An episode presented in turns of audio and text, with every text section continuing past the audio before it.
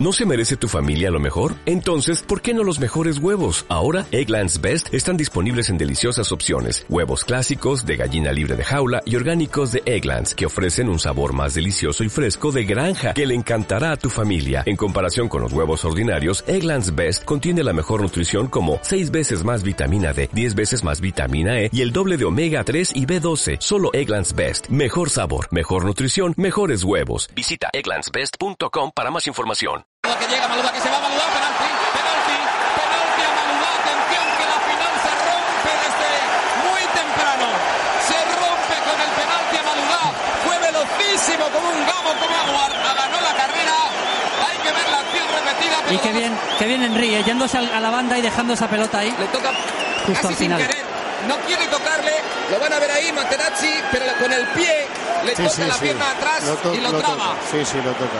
Pero si no se va el gol, ¿eh? Si no se va el gol, si no lo toca, le había ganado, ya le había ganado la, la posición a Canavaro. Bueno, Zidane metió a este equipo en la final con un penalti. Vamos a ver cómo abre prácticamente el partido. Buffon ya lo conoce, ¿eh? Sí, Sí, viejos compañeros en la Juve, sí. Zinedine Zidane hacer historia Francia, la quiere aquecer Zinedine, dispara Zinedine, al palo, no entra. No, dice el árbitro que Gol, gol. gol, gol, gol. Dice el árbitro entró, que entró. gol. Dice el árbitro que gol, yo tengo muchas dudas, lo quiero ver repetido 40 veces. Vamos a verlo, tú lo has visto claro, Diego, ¿no? Entró, entró, entró. Entró Seguro, medio seguro. metro. Aparte que estamos perfectamente colocados, entró seguro, seguro. Vamos a ver. Entró repetido. medio metro. Entra de sobra, impresionante. Es un mago, es una estrella. Está llamado a tener corona Zinedine Zidane. El gol es evidente. Tirar un penalti Sí. en esta final con esa sangre fría.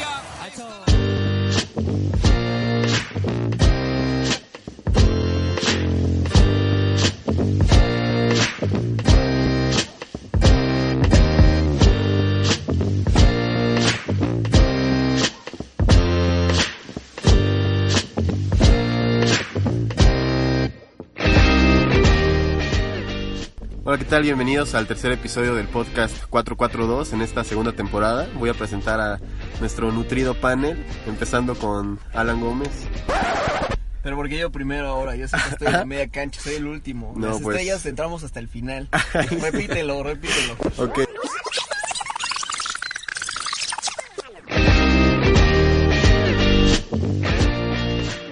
Fonsi. Ok, ya, pues aquí listo para darle átomos. Eh, César. De regreso después de una semanita de ausencia, aquí estamos con gusto. Alan. Como siempre, la media cancha, el creador, acá, sí, muy bien. Juan Carlos. manteniendo el equipo aquí centrado y diciendo lo que es y no lo que piensa. Bueno, y su servidor Leo.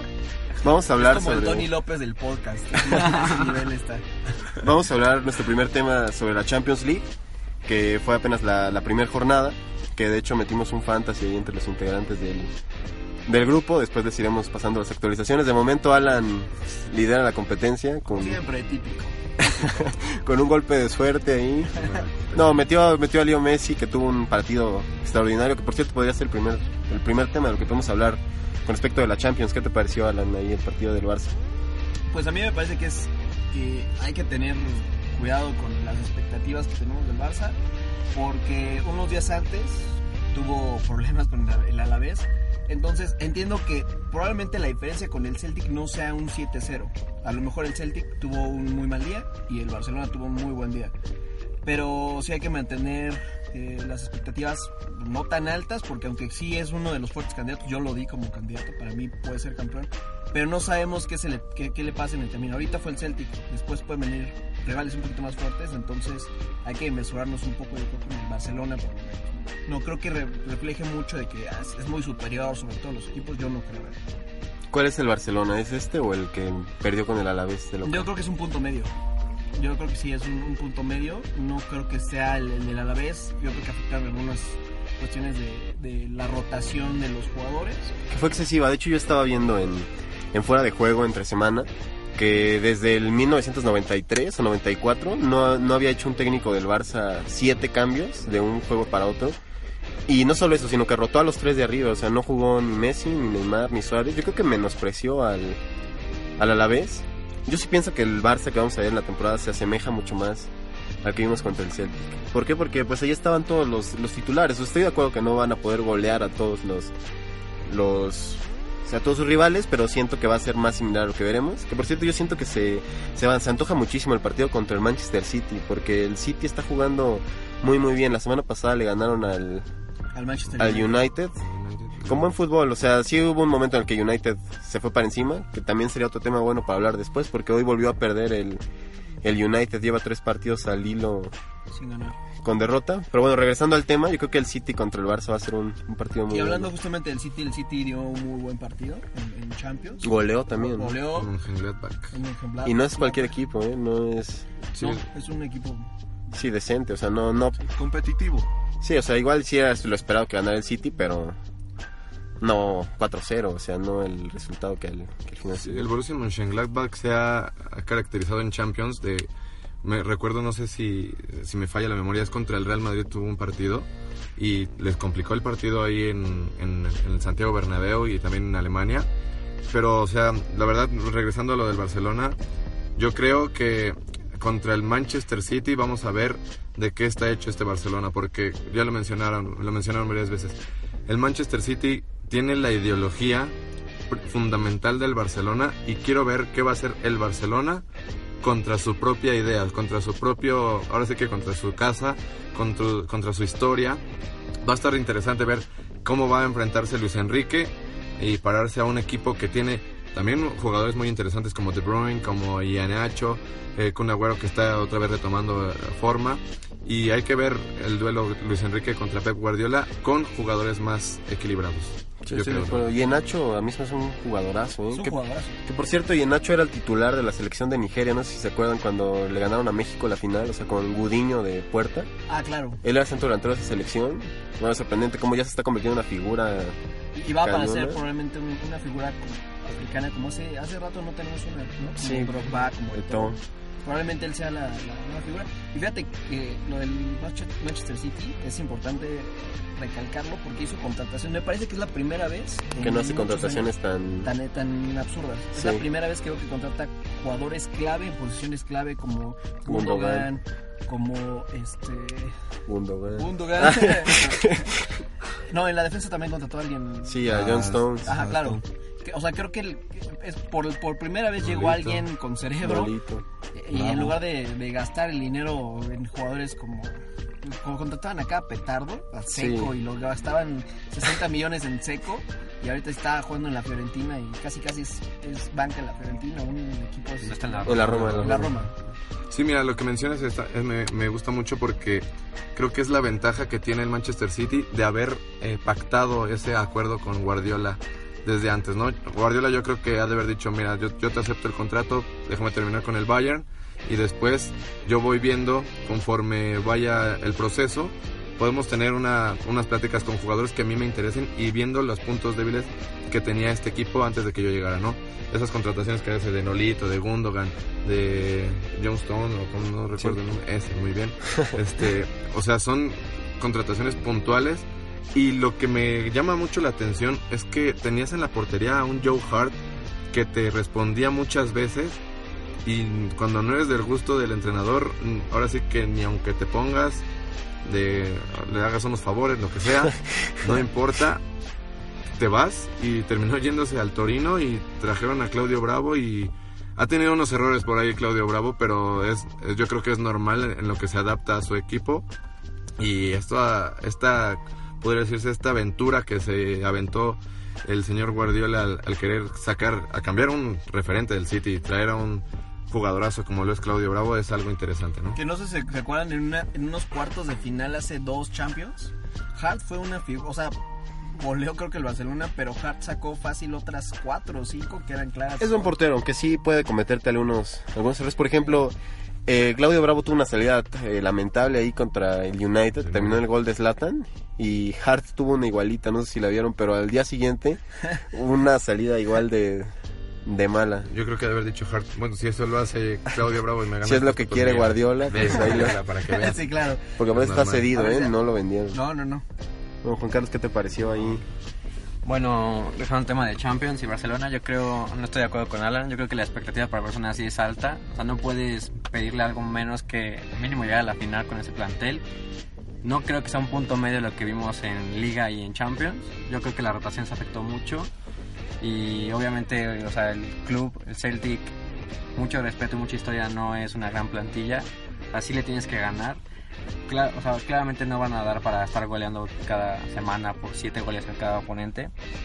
Y estoy un poco de acuerdo con que dicen que el City es pues, más o menos ya algo más parecido a lo que se espera realmente hasta dónde puede llegar y que él alcance con ese plantel.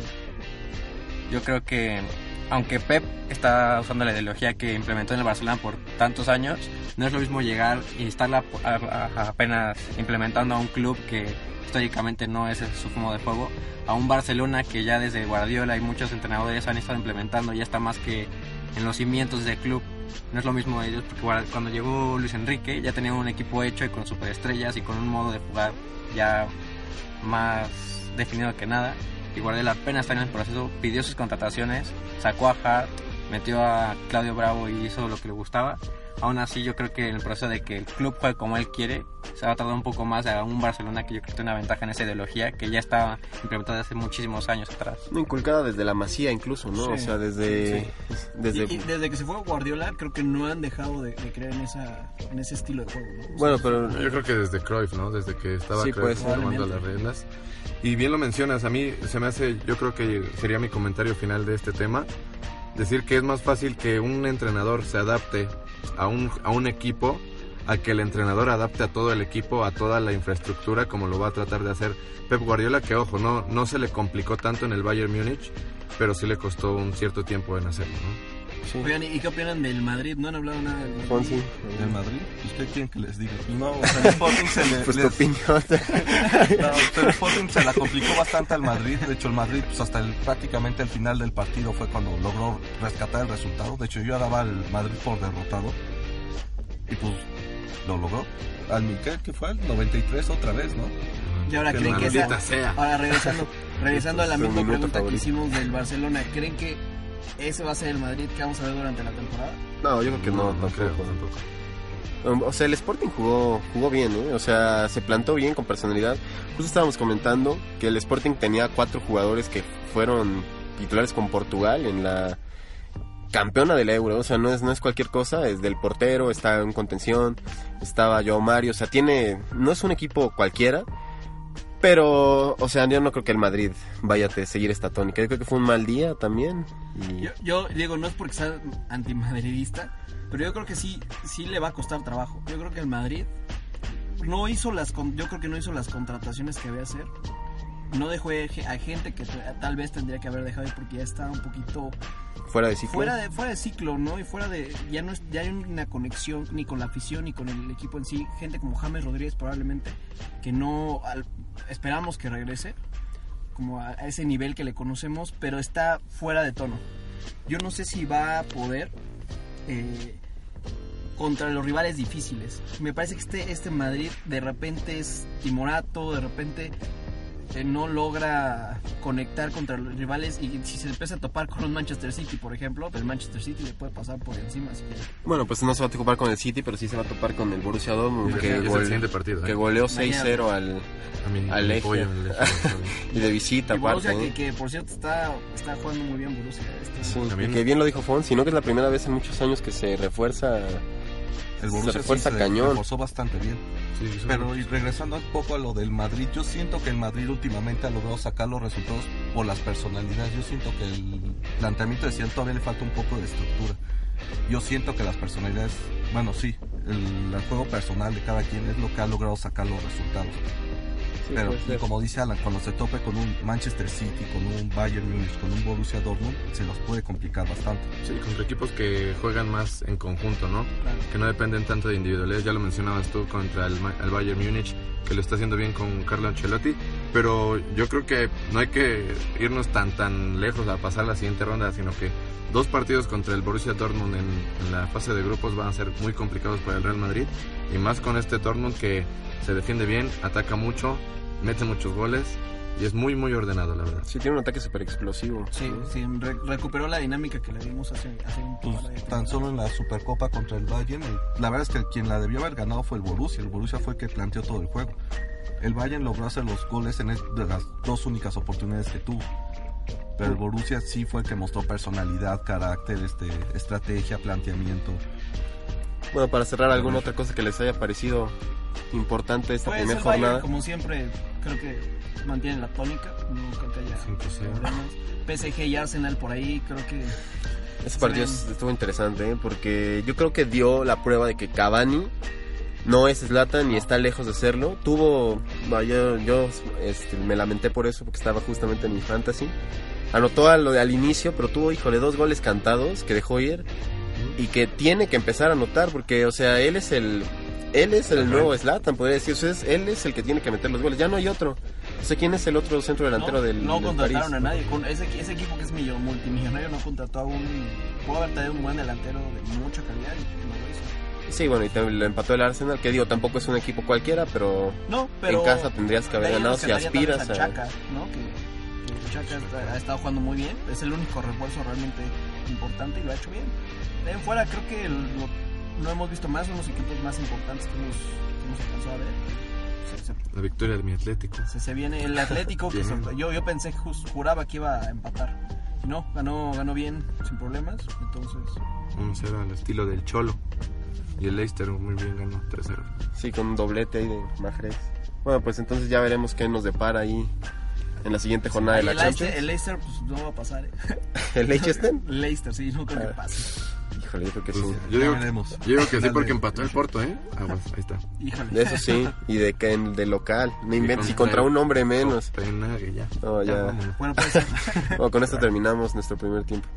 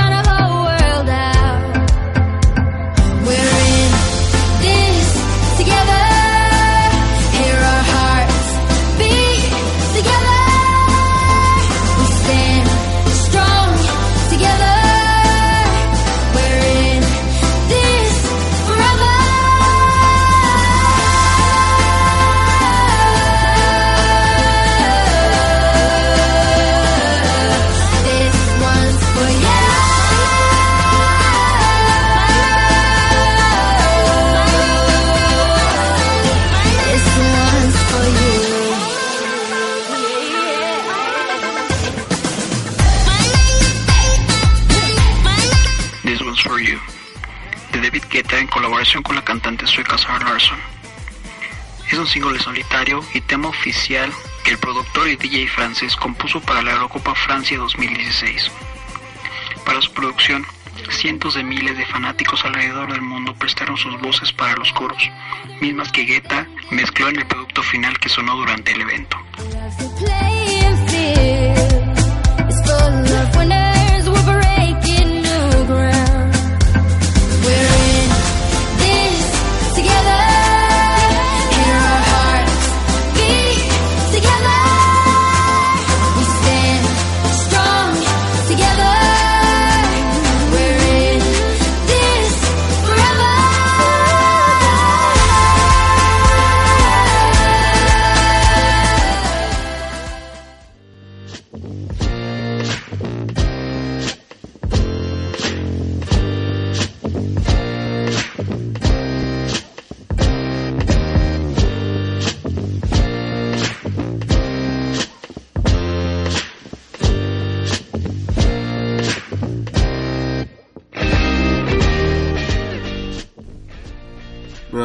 Con nuestro segundo tiempo, el segundo tema del día.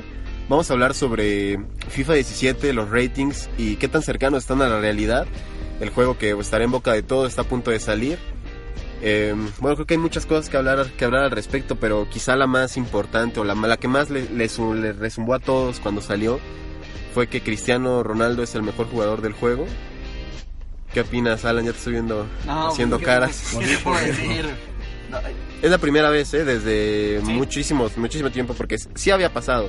Pero cuando Messi era un novato y Pero Cristiano ya era una figura en Yo lo el United. recuerdo eh, en el 2006, que Cristiano tenía como un 89 por ahí, y Messi recién aparecía Sí, en la banca del Barcelona 77. Estoy casi seguro que era 77. Eh, es- está muy lejos de... A mí me parece que está muy lejos de la realidad. Yo creo que Cristiano Ronaldo no ha hecho absolutamente nada este año. O sea, lejos de meter mucho. ganó la Euro, ganó la Champions. Pero ganar la euro con equipos que realmente sacan el trabajo por ti, pues no es realmente sí, el mejor jugador del mundo. Es muy buen jugador, sí. De los tres mejores, totalmente. Después de Messi, eso no me, no me cabe duda. Juan Carlos, ¿te parece el mejor jugador de FIFA del mundo? Bueno, mm, ha lanzado un extremo muy grande. No sé, no creo que esté muy alejado en la realidad. No creo que sea justo. Yo creo que más bien tendrá que ser un empate. Tanto, ¿Un, un empate en 93 o en 94? Porque Cristiano ten- en este año del 16 tenía 93, Como o sea, sea, subió es que uno. guiarnos por el número que le ponen al jugador está muy mal porque FIFA, bueno, el juego realmente eleva mucho los ratings, ya los está regalando a muchos jugadores y le tienen mucho respeto a muchos jugadores que ya deberían de bajar ese rating y se lo mantienen porque ¿Con por su nombre. Por ejemplo, Hazard. Sí, estoy de acuerdo. Es que por jugador, era algo ¿eh? que quería comentar después, pero ya que sale ahorita. A mí me enoja ver cada año a Eden Hazard con 88, 89. Este año tiene 88. Bajó uno con la temporada paupérrima que tuvo el Chelsea y tuvo él, ¿eh? o sea, no solo el Chelsea. Él tuvo una temporada malísima. Me enfada que tenga un nivel tan alto. Fíjate, por ejemplo, yo creo que Julian Draxler es un tipo que a lo mejor está en un equipo de menor categoría, pero que ha hecho mucho más que, el propio Hazard. Y yo me acuerdo que, Draxler tenía 80 en el, pasado y este yo creo que debe tener como 82, 83. Digo, sí, esa parte la entiendo también. Yo creo que gente como Hazard y Pogba es un extremo muy fuerte. Pogba que tiene 88 también. 88, me parece que están así infladísimos. Me parecen los dos jugadores más inflados. No, no nada más por el FIFA. En general, creo que la gente los sobreestima más de lo que realmente valen. No, el problema es que FIFA cada año sube y sube los rankings. En vez de intentar establecerse un modo básico, decir, en nuestro tope va a ser esto, o sea, un buen medio, o sea, los mejores medios se van a quedar en 87, sube a todos, o sea, empieza a decir, tú tuviste una temporada, pues te subo 5, lo que sea, y no mantiene una lógica, porque entonces ya... el- mil baros más te doy te pongo Sí, está muy mal como elevan, porque, o sea, en un FIFA pueden tener 83 y en el siguiente ya pasaron al mejor mediocampista. O, y como ya pasan ese mediocampista, lo que hacen es subirle ahora más a ese. Entonces cada quien está- suben y suben y suben más hasta que vamos a llegar a un feo donde todos tengan 94. Y, Y, y lo peor es que, por ejemplo, a mí me, sí me ha tocado que realmente los jugadores, por ejemplo, Boateng, que está 90. 90, está- El mejor central del mundo, por cierto, No, según es una FIFA. locura. Pepe 88. Pepe 88, este es muy bueno, pero tampoco. bueno, le hace un 84, poco de justicia realmente porque le tenían 82 y se me hacía un poco. Es que- es que ¿sabes cuál es el problema? pero ahora lo quisieron sobrecompensar y le dieron a un 82. ¿Sabes, sabes cuál, sabes cuál es el problema? El problema de lo de, de Pepe 88 es Boateng. Porque si Boateng tiene 90, o sea, tienes que subir a todos. O sea, ¿sí me entiendes? O sea, porque no, no puedes dejar a Pepe que en 82 sería ridículo ahí que lo dejes tan abajo con Boateng estando tan alto. El problema es que Boateng no tiene... No, no, no. O sea, lo han exhibido en un par de ocasiones bastante. Y por ejemplo, me ha tocado ahorita que, que veo en el FIFA anterior tampoco estaba muy bajo Boateng. Y corría, haz de cuenta que era, era Bolt. O sea, era Usain Bolt corriendo.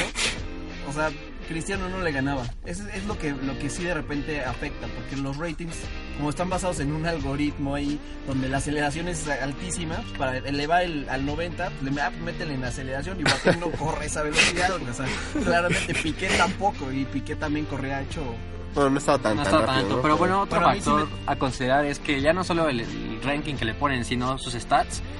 Tú ves a jugadores como Dumbia, por ejemplo, o muchos otros en, en el FIFA, es unas bestias que corren, ¿no? Corren ejemplo. 93, driblan 86, tienen un disparo y un pase muy, muy elevado y los ves en la vida real están muertos realmente.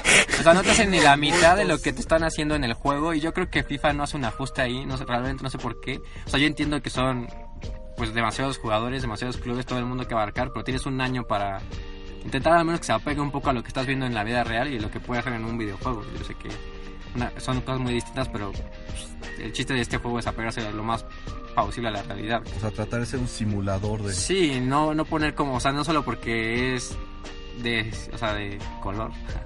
O cosas así, las ha dado una velocidad más que alguien. Por ejemplo, Héctor Bellerín a mí me se, se da un insulto lo bajo que lo ponían en velocidad comparado con otros jugadores, solo porque estaba debutando o porque no para, o sea, pero ya en muchos juegos habían notado que era más rápido que, que Walcott o que muchos otros. Sí, Bellerín de hecho ya está entre los más rápidos ahorita en el... Que por cierto era un dato que sacabas, ¿no? Que en la Liga MX hay tres de los más rápidos de, del juego y del mundo, supongo, ¿no? Porque viene ahí bastante implícito. ¿Qué les parece ese dato? ¿Quién es general? Dam. Son Jürgen Damm, Villalba y, Y Jefferson Cuero. Cuero del Morelia. Son demonios esos. Sí, sí, corren mucho. También ¿Pero ¿Te parecen para ser los, de los tres más rápidos Sí, del mundo? eh, o sea, en velocidad sí, a lo mejor ahí pueden ser de los más rápidos. ¿Crees? Más rápidos que Neymar, Messi. Cristiano. Es que No, yo, que Cristiano no era. Ah, no, yo- sí, creo que sí. yo creo que lo que Sí. toman Sí, man. lo que toman en cuenta en ese rubro es la carrera, o sea, no con el balón pegado a los pies, porque, o sea, por ejemplo, ves a Neymar que cita y recorre muy bien el balón, pero no, no lo suelta, o sea, no- él no puntea y se echa a correr para ganarle al rival, sino que él, él agarra y con su dribbling se quita a sus rivales, ¿no? Y, por ejemplo, Villalba, Jürgen Damm y Jefferson Cuero, viéndolos aquí en la Liga MX, sí son de esos que patean el balón hasta la línea de fondo y a ver, alcánzame, brother, porque te voy a dar la vuelta. Otra cosa que estábamos viendo ahorita, Alan y yo, y, y nos brincó mucho, es que Eden Hazard está por encima de Müller, de Sergio Busquets, Sergio Busquets. de Rakitic, de Arturo Vidal, de Ángel Di María, incluso de Jan Oblak, que a lo mejor yo le podría dar un poquito más a Oblak por lo que ha hecho con el Atlético ¿Más? de Madrid. ¿Cuánto tiene ahorita? 87. Tiene ¿no? 87. 87. 87. Yo creo que estaría por ahí, o sea, tendría por lo menos un 88 y tendría que estar arriba de Eden Hazard si nos vamos a que Eden Hazard no tiene como que esos niveles ahorita. Que Eden Hazard también, como por tres juegos, fue el mejor jugador de la Premier en, en el juego, ¿eh?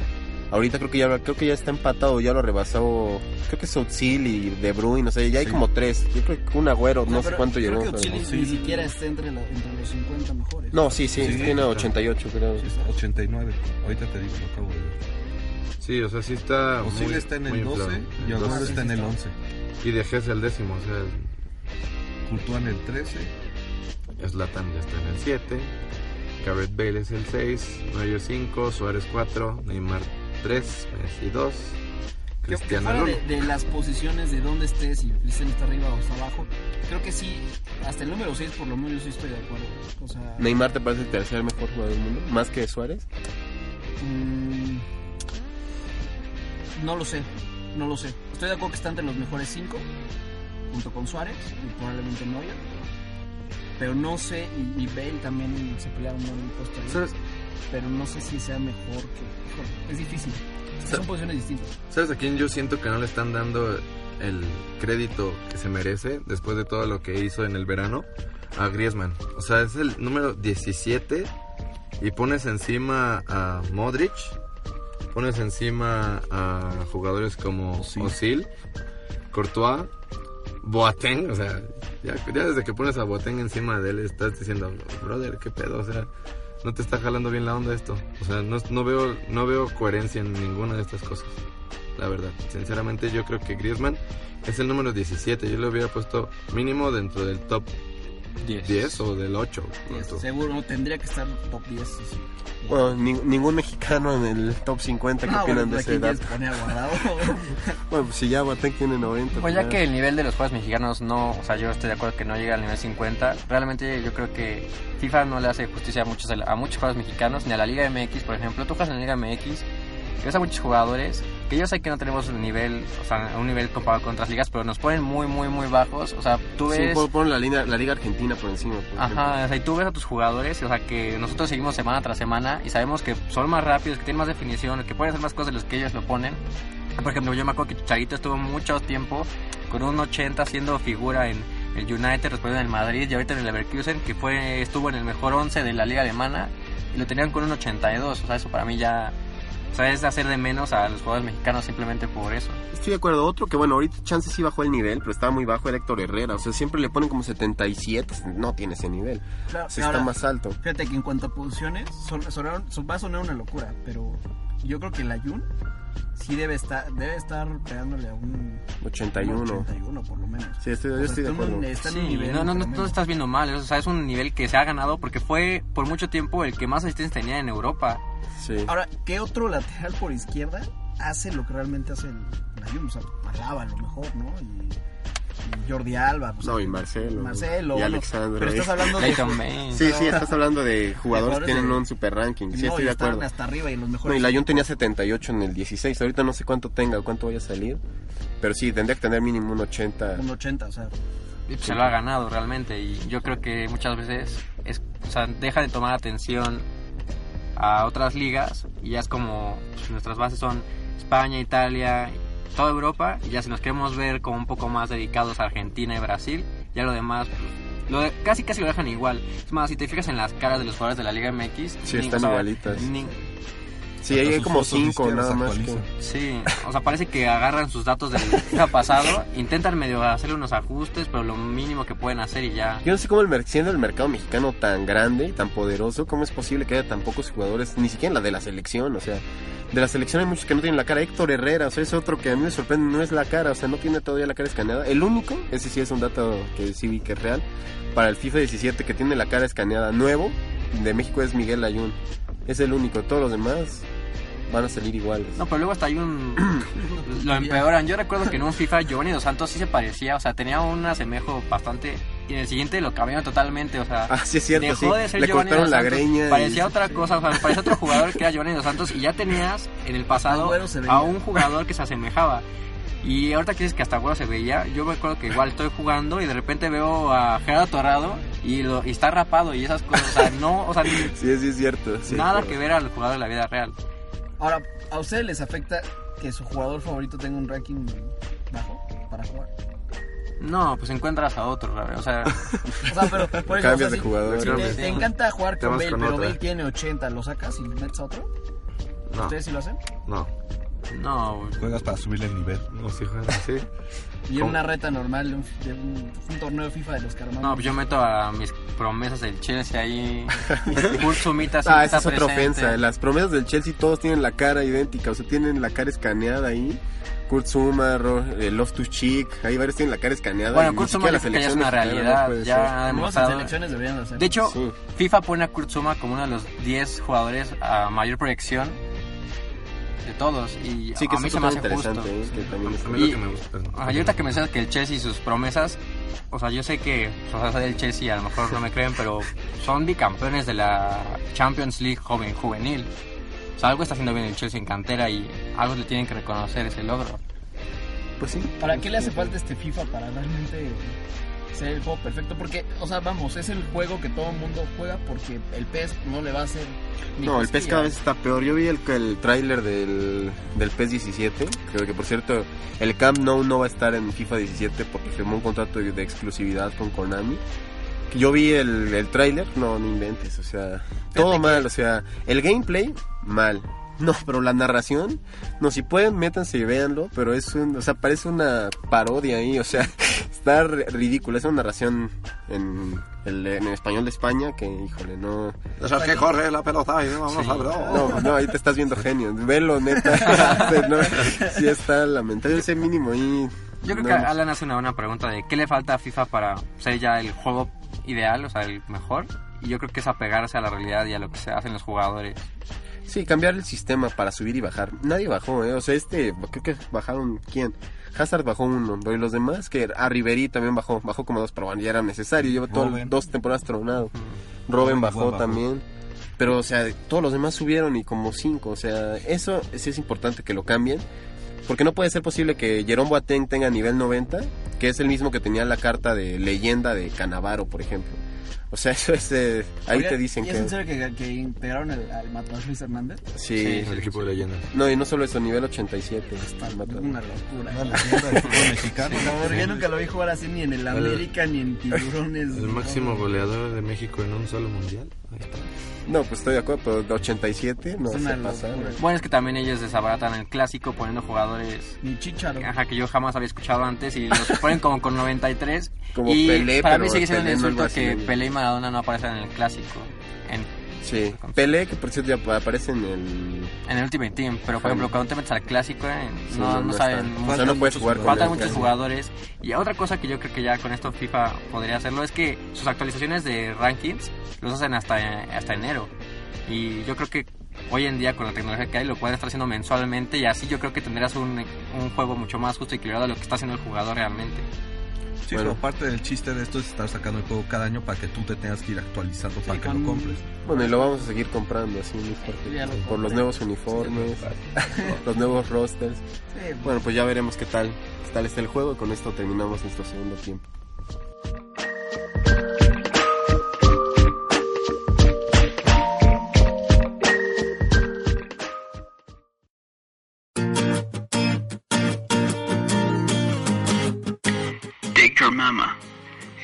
Sencillo del disco debut y álbum homónimo de la banda estadounidense Sister Sisters, lanzado a principios de 2004.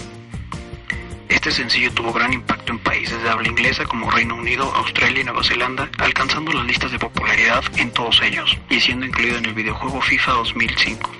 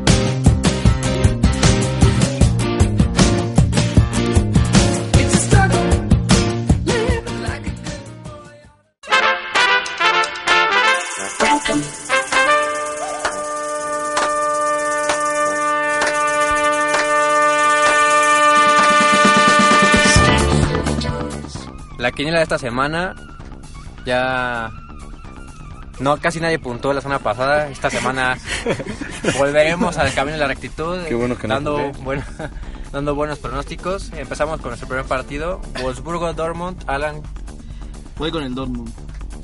Sí, Te arriesgas. Tomas Tuchel a muerte con el Dortmund. No, también Dortmund. no, pues decisión unánime, todos le vamos al Dortmund. Nos vamos a la Premier League, donde juega el Leinster, el campeón, contra Chelsea. ¿Quién va, Alan? Chelsea. Yo con el Leicester. Chelsea. ¡Oh! Eh, me arriesgo con el Chelsea. ¡Oh! Muy, muy arriesgado. Chelsea a morir, Chelsea. Nos vamos al siguiente. Un buen partido en la Liga Española. Barcelona Atlético de Madrid. Alan, yo sé que El Barça todos sabemos. Empate. ¿Empate? Empate. Sí, Eh, Atlético. corazón manda. Sí, Barcelona, sí. Ay, Tú le fuiste al Barcelona Chelsea. también. Barcelona igual. Y bueno, en el último partido vamos a la gloriosa Liga MX donde Chivas y Tigres miden fuerzas, Alan. Empate. Chivas juega de local, ¿verdad? Chivas juega de local. Tig- Tigres es el único invicto que queda. Sí, Yo digo que despertó el gigante, voy con Chivas. no, Ah, no, Chivas. Obviamente. No, va a ganar. Es que Chivas juega bien. Bueno, va a ganar Tigres. Voy con Tigres. Yo picho el empate. Muy bien. Bueno, les dejamos la tabla, ¿no? Nada más para que sepan ahí más o menos cómo va de momento.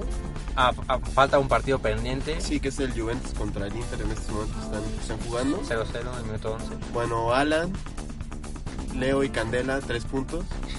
Eh, Juan Carlos y Fonsi, dos puntos. Y César aún sin estar presente en la jornada.